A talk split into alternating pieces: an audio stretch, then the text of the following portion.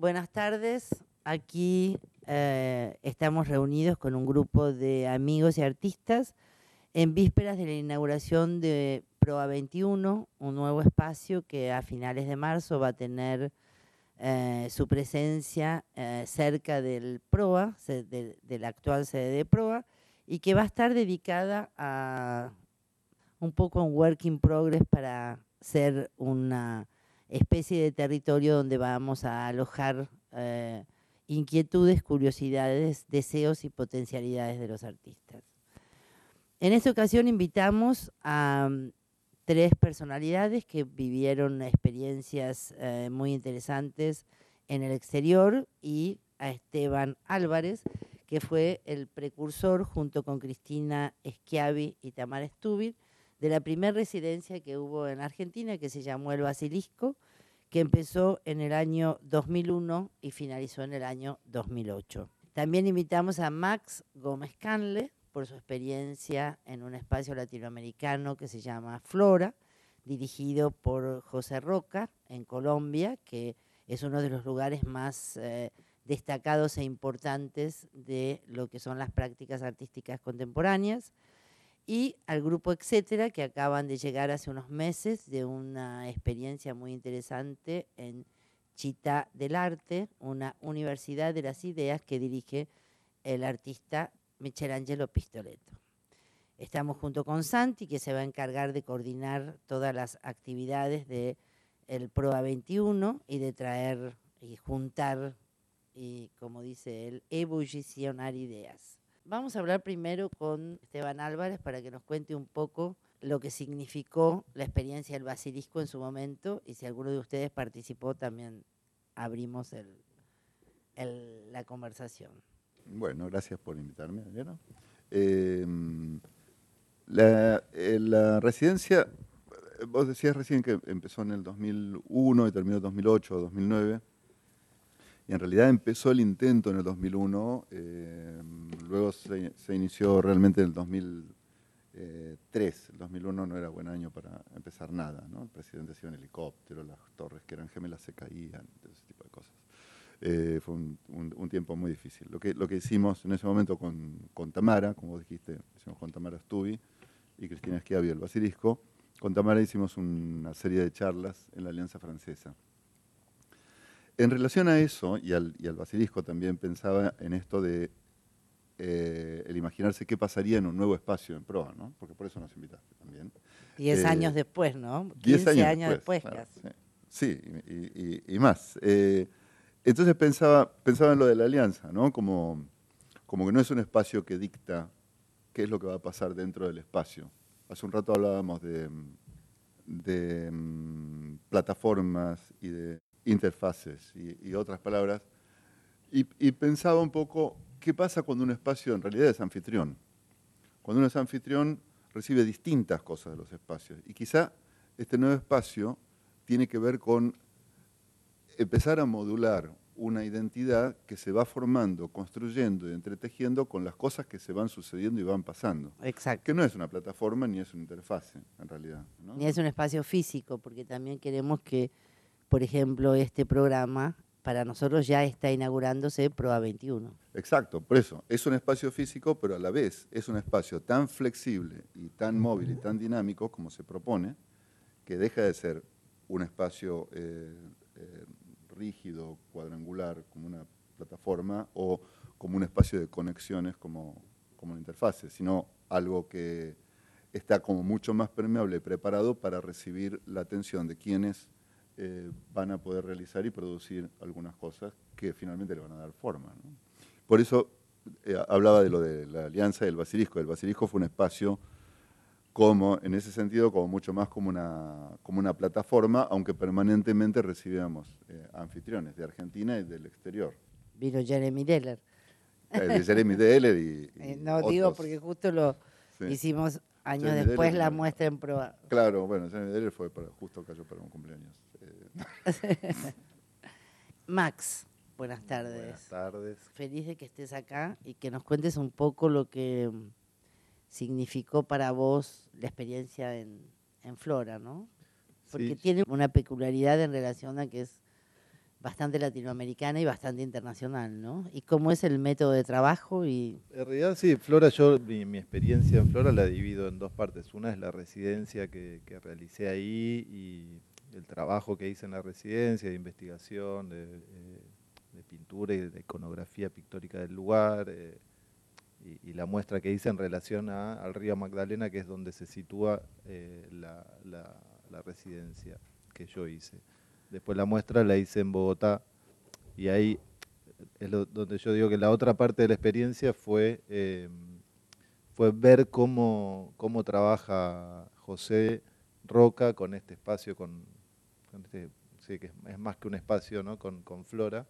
Eh, y, y, eso, ver, ver cómo, cómo, él fue armando distintas, distintas cosas alrededor de, de este proyecto y por empezar tiene dos espacios, tiene uno que es para residencias exclusivamente, que son residencias cortas, que es en este lugar que yo hice, que es Honda, eh, es, un, es, un, pueblo que está en el medio de, Colombia, eh, que es muy rico en, historia y en, eh, la zona, en, paisaje, en, un montón de cosas.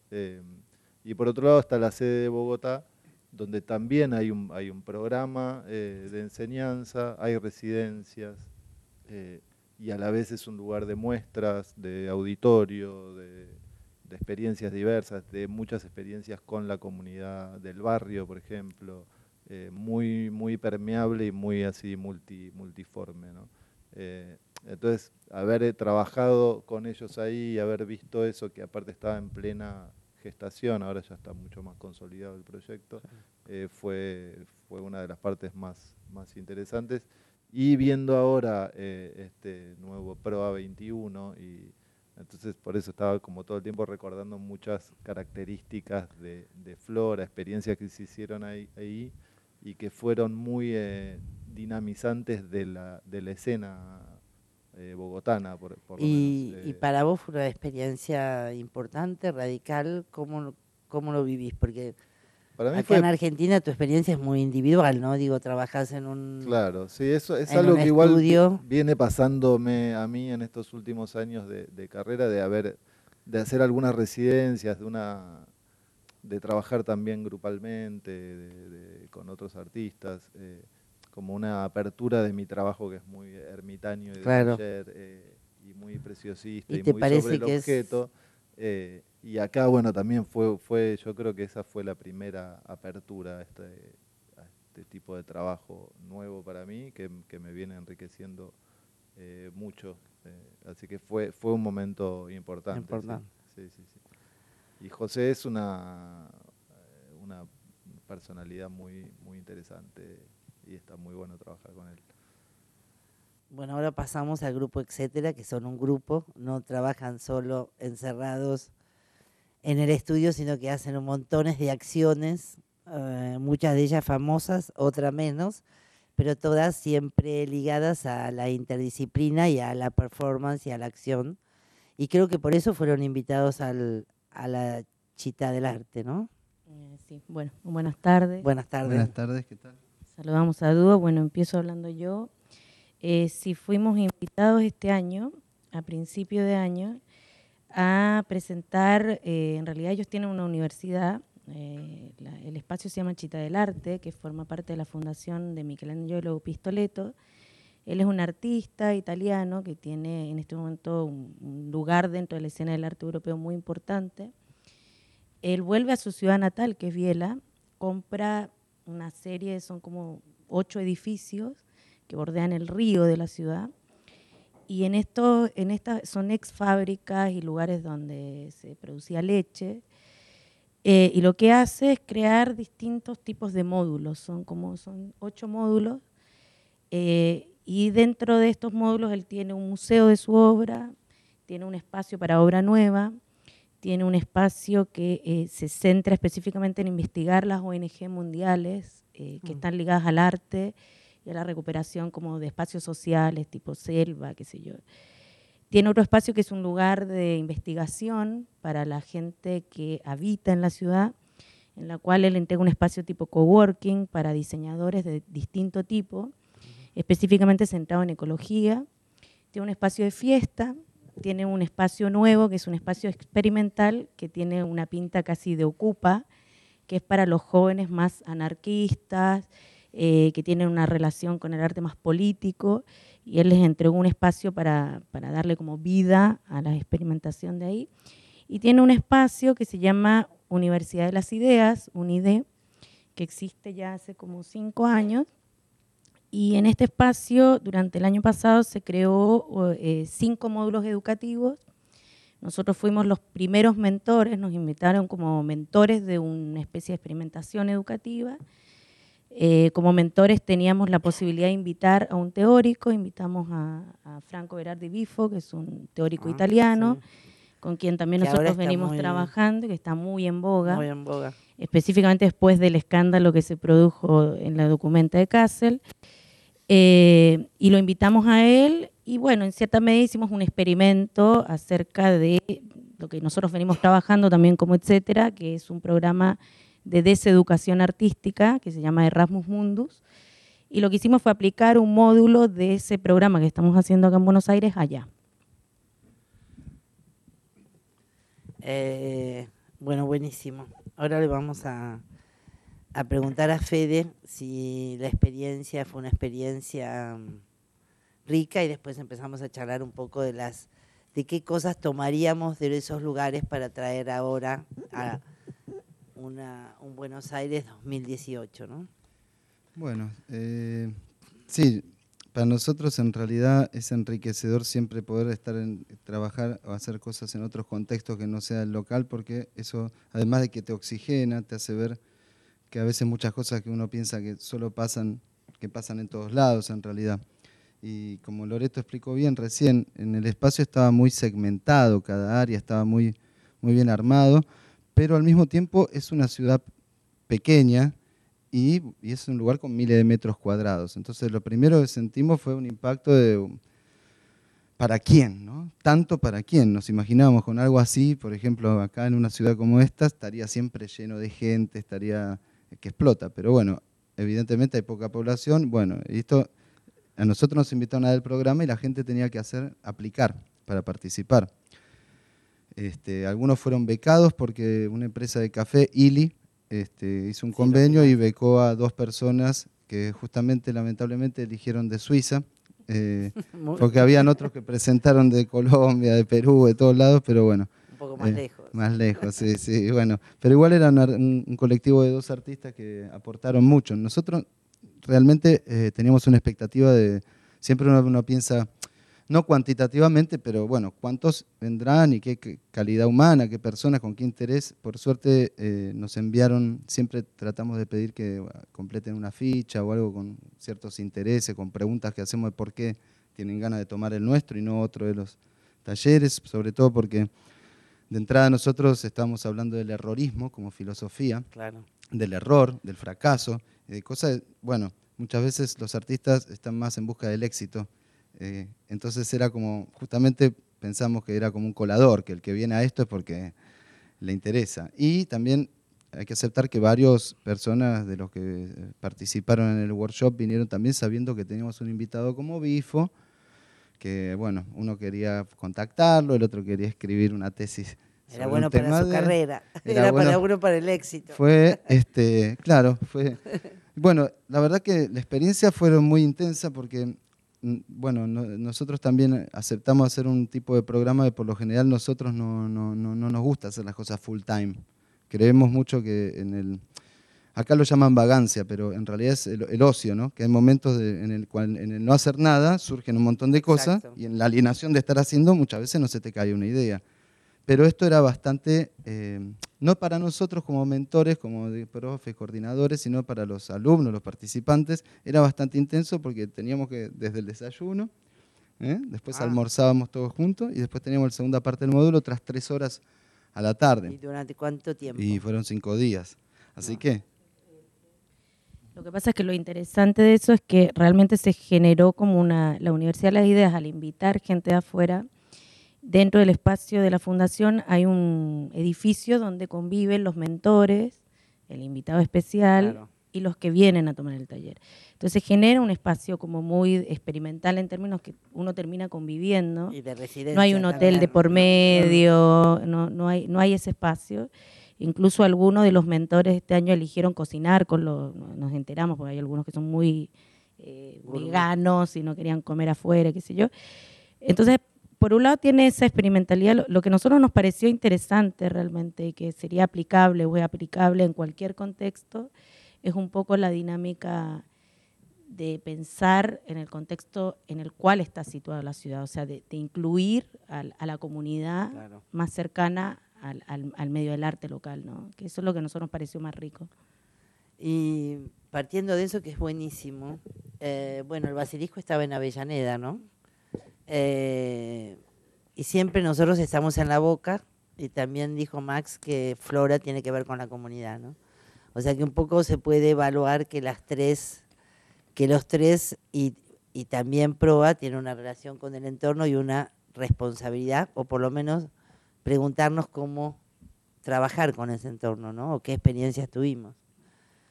A ver, eh, Esteban, ¿usted qué piensa? Y que sí. Eh, No, pero digo que la experiencia de No, Avellaneda era... Y la experiencia en Avellaneda, y bueno, en realidad Proa fue la, la- la- la primera institución y fundación eh, argentina que nos apoyó para, para empezar. Y, Yo me, había olvidado. No, ah, Me había olvidado. Está, está en el libro. Que fue muy importante porque ahí, eh, bueno, después eh, hubo muchas otras, ¿no? Pero hasta ese momento era como medio como que una residencia, de qué, qué, Sí. qué van a hacer ahí, pero son todos eh, viejos, decíamos, no, no, no son viejos, pero son, son exadictos. No, algunos todavía... eh, Todavía entonces- siguen. entonces era como que no se sabía bien de qué se trataba y además el formato, la, gente venía y vivía dos, tres meses. Exacto, sí, ahí. porque era, Eh, era o sea, vivían. no, no sé si hubo- no, no- eh, no sé si hay otra en, No. en Argentina sí. Pero bueno, en ese momento había eh, dos o cuatro, o llegamos al, al punto inhumano de que fueran como siete, en la misma casa, eh, y vivían ahí y, y pasaban mucho tiempo ahí. O sea, no pasaban mucho tiempo ahí en la casa, sino que también cada uno de ellos hacía sus lazos y tendía sus conexiones con el ambiente del arte, eh, del arte y de la vida eh, local. O sea, eh, Bill Burns hizo sus, sus piezas de acero inoxidable ahí en una, en una, en una tornería de Avellaneda, otra gente, como que se relacionaba mucho el, el barrio y la gente y las cosas que pasaban ahí. bueno. Pero no es que no es que tenían una actividad en ese momento ligada a, la- a lo comunitario, ¿no? No, no, no, no, no, nunca, no, no, para nada, para nada, al contrario, pero eso, eh, no, es que por eso, pero, pero No, eso que era salía otra- rajando otro momento de la historia. No, no, no, otro momento. En realidad nosotros lo que queríamos hacer, hace- al- alguna vez nos habían preguntado si, eh, si éramos gestores y la verdad que eh, creo, ahora voy a hablar por Cristina y Tamara también, pero ninguno de nosotros quisimos nunca colgarnos una medalla por, por ser gestores. Exacto. Lo gestionamos porque queríamos que eso existiera y nadie más lo hacía. No, Eh, además necesitábamos tuvieron... que pasara para nosotros, para, para, para sentirnos mejor viviendo acá. Pero no, no porque tuviéramos un afán por la gestión, ni muchísimo Sí. menos. Nada, no lo tengo. Pero tuvieron mucho éxito en conseguir becas de afuera, porque vino mucha gente becada. Sí. Impresionante. Al, al principio ya. Se anotaron muchísimos artistas a venir, ¿no? Argentina, que era... Que- Eso fue muy, muy destacado. Era muy impresionante eso porque en realidad en el último tiempo prácticamente estuvimos haciendo intercambios como si fuéramos la Secretaría de Cultura más o menos. Porque Se instituciones como la institucionalizaron. IASPIS o NIFCA o cantidad de Príncipe instituciones. Klaus, me parece, ¿no? También, pero, o sea, hubo una cantidad, eh, Prince Klaus creo que no, eh, justamente en eso no, pero, pero en otras hicieron este, nos propusieron intercambios para que artistas argentinos fueran a otros lugares. Así hubo argentinos, un argentino en Budapest, hubo varios en Cuba, en Colombia, en Brasil. No, en impresionante, fue- En distintos lugares que nos dejaban un poco sin aire para trabajar eh, acá, porque la base de esos intercambios era que nosotros al- al posibilitar que un artista argentino fuera a alguna de esas residencias, nosotros asumíamos todos los costos del artista de esa residencia o de ese país que viniera para acá. Entonces, poco a poco fuimos empezando a, a perder nuestros propios fondos para funcionar acá, a cambio de que argentinos estuvieran en el exterior. No digo que esa fue la razón del cierre, ¿eh? pero, Fueron muchas. pero claro. No, bueno, sobre Pero todo, y lo charlamos alguna Sí. vez con vos muy largamente sobre el tema de lo institucional. Pero fueron casi ocho años, fue mucho, mucho Eh, tiempo. Fue un poquito menos, sí, fue mucho tiempo de, de- de- de- de pensar y de estar abrazando esa idea, pero el, el tiempo de funcionamiento sin parar fue un rock realmente fuerte, porque desde el 2004 hasta el 2008-2009 no paramos. Sí. O sea, entraba y salía gente todo el tiempo, permanentemente había gente en la casa, permanentemente había actividades, vos recién nombraste a Jeremy Deller, pero hubo una Montón, cantidad sí. de, de- de gente que, que fue, visitó el lugar y de golpe también en ese tiempo se volvió como una cosa obligatoria. ¿Ustedes lo Eh, conocieron? Sí, sí, sí.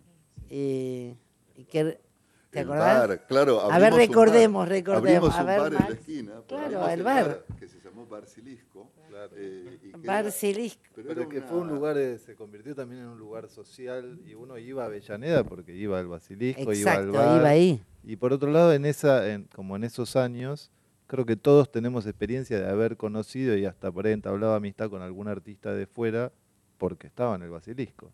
Entonces, esa apertura y oxigenación, intercambio de, de escenas eh, es lo que generan estos Estos lugares, ¿no? claro. eso es lo- digo, ahí quedan cosas que quedan por muchísimo más tiempo. Romper un poco el circuito de que no todo pasa por Avenida Quintana. Entonces, este, vos te vas a sentar en Avellaneda y bueno, para cualquier persona que viene de otro país, bueno, es otra historia, ¿viste? Claro, de bueno, repente eso- tomarse el sí. 24. Sí, eso, ¿Eh? eso me pasó. Por- Exacto. Te digo que Ah, te lo mandé yo, ¿no? Es ro- Yo no me- es romper un poco y- el, la idiosincrasia de un circuito me cultural acuerdo, muy... Ahora me acuerdo. Claro. Bueno, eso es lo que yo, eh, después de la experiencia de Flora, volví a hacer una residencia ligada al, al río, al, al escenario del río, que fue en Urra, en realidad, acá en, en el Tigre, en Carupá, eh, y donde volvió a pasar esto, hay residentes de fuera y están en un barrio periférico, están en conurbano, eh, y entonces la experiencia se vuelve Pero, una, pregunta es, más. es- es excéntrica, es una experiencia excéntrica. ¿Estabas viviendo ahí o ibas, vivías en No, tu no, casa? yo ibas estuve, yo estuve, si bien yo vivo en Capital, Por eso, eso quería eh, saber. me instalé allá un mes a trabajar allá. Que eh, funciona distinto para alguien que es de, de acá, de- Local. local, digamos, funciona casi como un retiro, ¿no? Porque a la vez te, te aleja de la, te aleja de un mal que, que está buenísimo en la gran ciudad por la oferta que tiene, pero a la vez para los artistas también a veces se nos vuelve muy difícil cum- como que querés ver todo y participar de todo y a la vez tenés que estar trabajando en Obvio. tus temas y con tu eso cultivando el ocio eh, creativo y est- esta especie de retiro ahí te, te facilita esto, estás afuera, estás en la periferia. Nosotros tuvimos la, la suerte de haber participado más o menos de que entre 12 o 14, 12 o 13 residencias. Eh, a, Qué veces hicimos a veces más de una por año. Eh, pero la mayoría de todas estas no, nosotros no hicimos una aplicación, sino que nos invitaron a ir eh, con la idea de que íbamos a estimular algo con nuestro, eh, no sé, experiencia, background, eh, con lo que veníamos nosotros íbamos a estimular algo en ese lugar. Por ejemplo, en Estambul estuvimos dos veces. Bueno, en San Pablo también. Muchas veces la residencia también se utiliza para como una estrategia de producción. Claro, eso. Es más eh, eh, beneficioso y rentable llevar al artista a vivir y que produzca todo ahí a tener que preocuparse de la producción y el transporte y todo. Entonces, Y las eh, aduanas. en varias oportunidades, sobre todo en las bienales que participamos, no en todas, pero en varias, se dio la situación donde decían, ¿qué hacemos con ellos? Eh, quieren hacer algo así enorme, y bueno, los que vengan acá, que vivan dos, tres meses y lo resuelven acá. Entonces, también es una cosa que facilita a veces la gestión de los proyectos. Y una, una pregunta, eh, ¿trabajaron interdisciplinariamente o siempre eran artistas visuales o me parece que en Chita del Arte seguro que eran más... Yo creo, nosotros pertenecemos más bien a un área del arte que es bastante, como nosotros le decimos, liminal, ¿no? Que está en el límite entre, no está ni en el límite ni, en la- ni en el borde. A ustedes no, No los somos artistas visuales. No los invitaron a, la- a la- a los Eh, ocupas. No, pero por eso te digo, pero por lo general siempre estamos en el borde del teatro, las artes Exacto. visuales. Eh, lo que le llaman arte social, que no entendemos qué, es- qué es el arte si no es social, pero bueno, eh, todas esas categorías ¿no? que, que se ponen. Es un, es un tipo de práctica bastante indefinida. ¿no? Entonces, siempre hay, eh, los historiadores de arte se encargan de definir si sos activista, activista, artista político, artista social. Exacto. Somos artistas que pensamos de una manera determinada y actuamos de una manera determinada. Entonces, en ese sentido, sí, nosotros nos, nos movemos en ese borde bastante interdisciplinar o transdisciplinar. O sea, incluso acabamos de hacer una residencia ahora en, en Holanda, eh, que fue bastante interesante para nosotros, muy, mo- nos movilizó mucho, estamos muy agotados, eh, que fue como, nos dieron como un- una especie de premio, como, que fue como una convocatoria abierta que hizo un museo de, de Eindhoven, que se llama Van Aven Museum, que ellos tienen una política bastante interesante, ellos le llaman como que el museo trabaja desde una desde un lugar holístico. Entonces trabajan con una relación holística con la comunidad, con la ciudad y qué sé yo. Y este año inventaron un, es- un proyecto que, que está ligado a- al archivo de arte útil de Tania Bruguera, eh, que se llama eh, Artistas, eh, Prácticas Artísticas en Psiquiatría. Y nos eligieron a nosotros, justamente a nosotros, para trabajar desde la filosofía errorista con los pacientes del hospital psiquiátrico Ah, más grande de Holanda.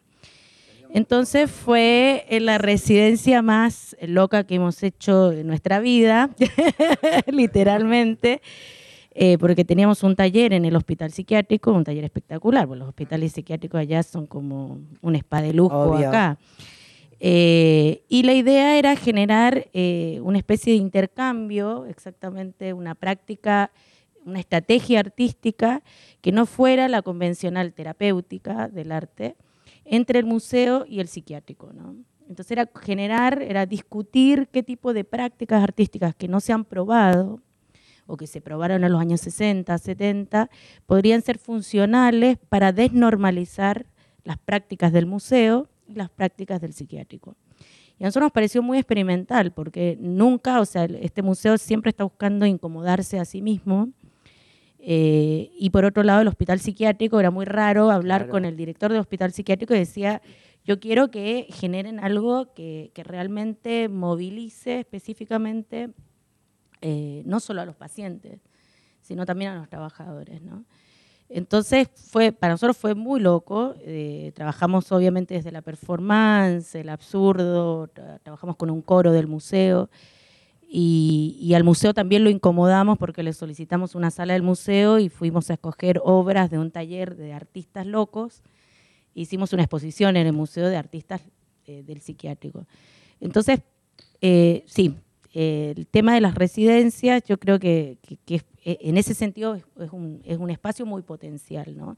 que por lo general se utiliza de una manera muy, muy clásica, que es el retiro del artista, que es muy importante para el artista, pero que también puede generar dinámicas de intercambio eh, con el artista, con el medio y con la institución, porque también la institución necesita muchas veces, o sea, necesita más que gestores, necesita que los artistas intervengan, imaginen, la potencien, la transformen, ¿no? Eso. Y,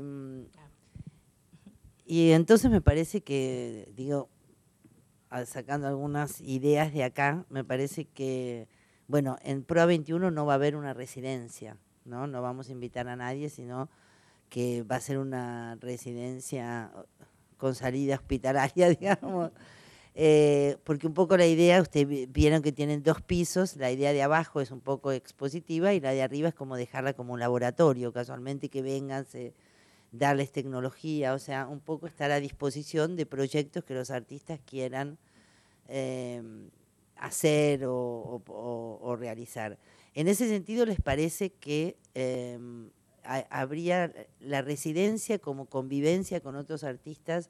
¿Es un elemento que tendríamos que tener en cuenta de alguna manera o no es necesario? Sí, lo- me Como que- consejo, digo, como, como idea. Yo creo que cuanto más abierto, eh, mejor. Y más, cuanto más dispuesto a las formas que los artistas necesitan, eh, mejor. Y eso requiere eh, no tener tantas cosas establecidas y abrazar la incertidumbre. Y, pero ¿y de la idea de la convivencia, ¿te parece interesante desde el punto de vista interdisciplinario o te parece que... No, eso es rico siempre, pero hay que ver por eso si, digo, ¿cómo? hay que ver si la si- porque si- son tres experiencias muy distintas, claro, ¿no? pero hay que ver si la idea es eh, proponerlo desde la institución o estar abierto a A que suceda. claro, a que suceda y a las propuestas, eh, porque es lógico, pero lo usual es que las instituciones traten de ordenar eso eh, y la, la comunidad en general, el artista trata de desordenar eso y Sí, o de vivir de otra manera, ¿no? Sí, me parece también que, que- que- que con una escena que se va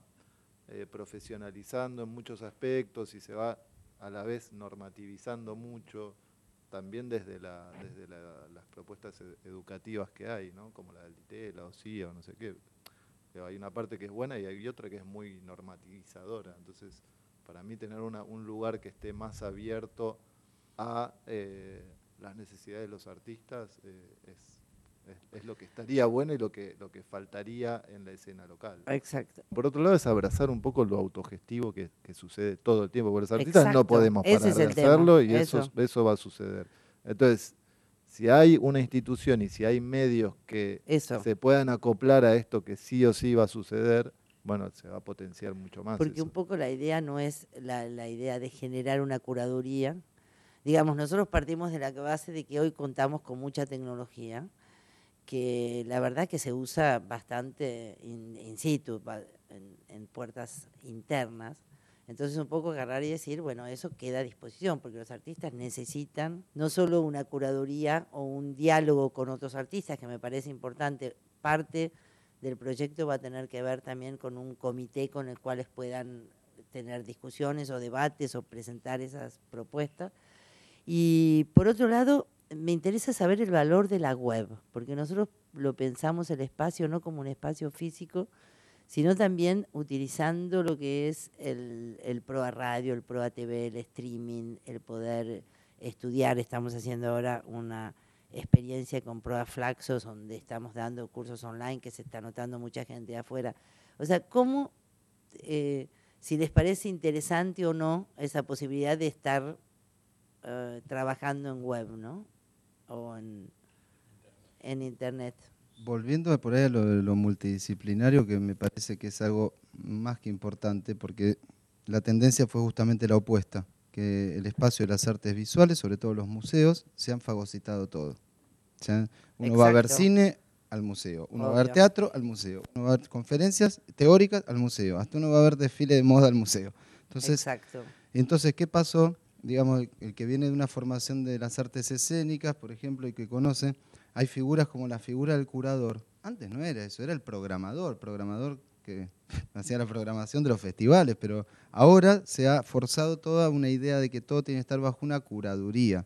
Cuando en realidad no es así, porque en lo multidisciplinario uno se da cuenta que es más enriquecedor poder trabajar con danza contemporánea, con, con teatro, con performance, con cine, con títeres, con lo que fuera, antes de quedarse cerrado en el nicho de las artes visuales, que también está bastante agotado como lenguaje. Exacto. Se, ha- se han hecho tanta cantidad de, de universidades, de escuelas, de, de tanto, se, se promocionó tanto las artes visuales como un valor agregado Como per se, mercado, como un mercado, mercado que se cosificó y lo que es inmaterial ha perdido de alguna manera en esta, en esta batalla. Entonces, a mí me parece que es importante eso porque da lugar primero no solo a la retroalimentación, a la inspiración, al diálogo, sino también a que encuentren un lugar eh, y no sea todo siempre forzado a decir, ¿cómo lo resuelvo con un cuadrito? No, por ahí es otra cosa. Exacto. ¿Eh?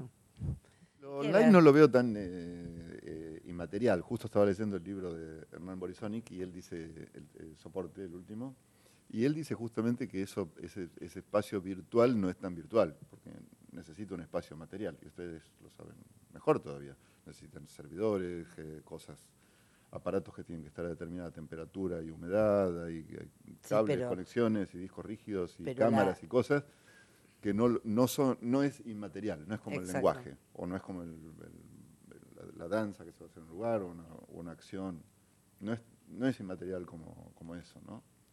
Y sobre la residencia, me había quedado pensando hace un rato cuando hablaba Max, que coincido con él, eh, pero pienso que cuando uno dice residencia, eh, debería pensar más hoy en día, sobre todo. Hace un rato hablábamos de una residencia cuando no había ninguna residencia. Exacto. Entonces, una residencia era una residencia.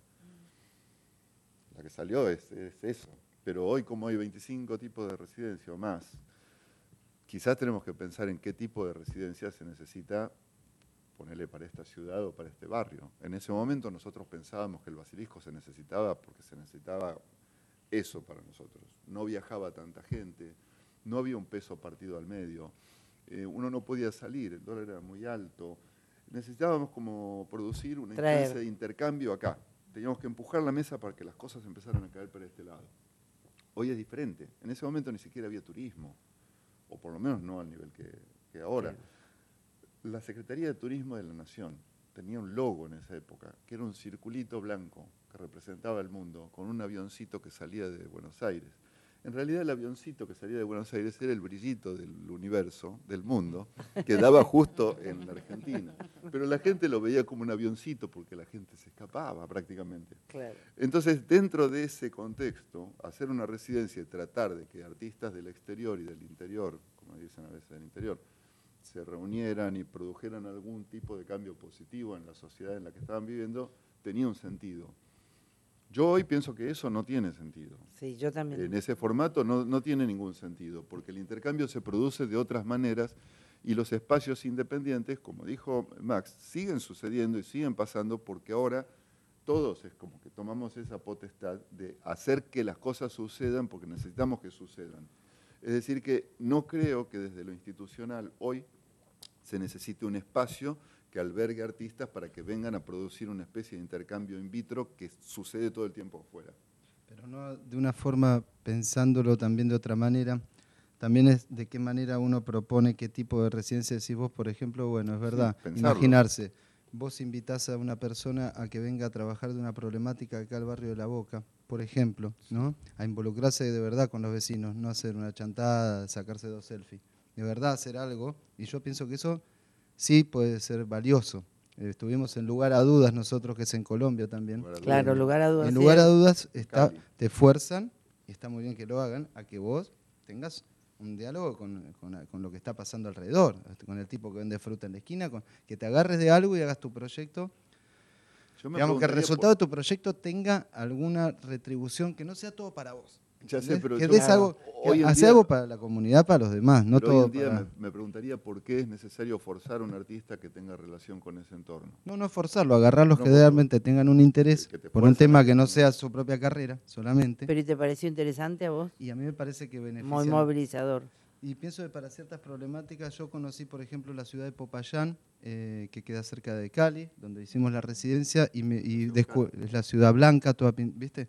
Y bueno, eh, comprendí el conflicto indígena, como nunca lo, lo vi con mis propios ojos, entendí lo que es la violencia, lo que es la guerrilla paramilitares, los desplazados, bueno, gracias a una residencia artística. Entonces, digo, a mí sí me fue muy educativo, muy... Muy radical. Yo, yo creo que más que, o sea, más que pensar en una residencia, yo creo que es como cómo se piensan los distintos tipos de audiencia que, que tienen los artistas, porque no todos los artistas manejamos los mismos tipos de audiencia.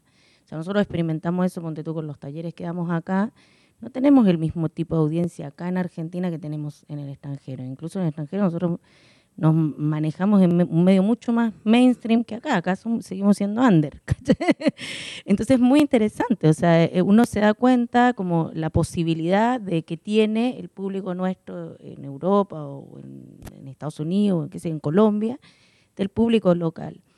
Y yo creo que lo- cuando vos hablas de lo de Cali, para mí lo, lo potencial de esa residencia en Cali, que era más específicamente para trabajar con una, con una cantidad de gente, porque en realidad eran clases, eh, eh, es, es- es ese grupo de personas que se acercan a conocer a los artistas. O sea, yo creo que eh, yo creo que en el Basilisco pasaba igual, o sea, lo que era un intercambio, no solamente del artista que va, se queda en ese lugar, sino de una comunidad artística, como, como vos decís, que en ese momento tenía una necesidad de acercarse a, a- a- a la afuera.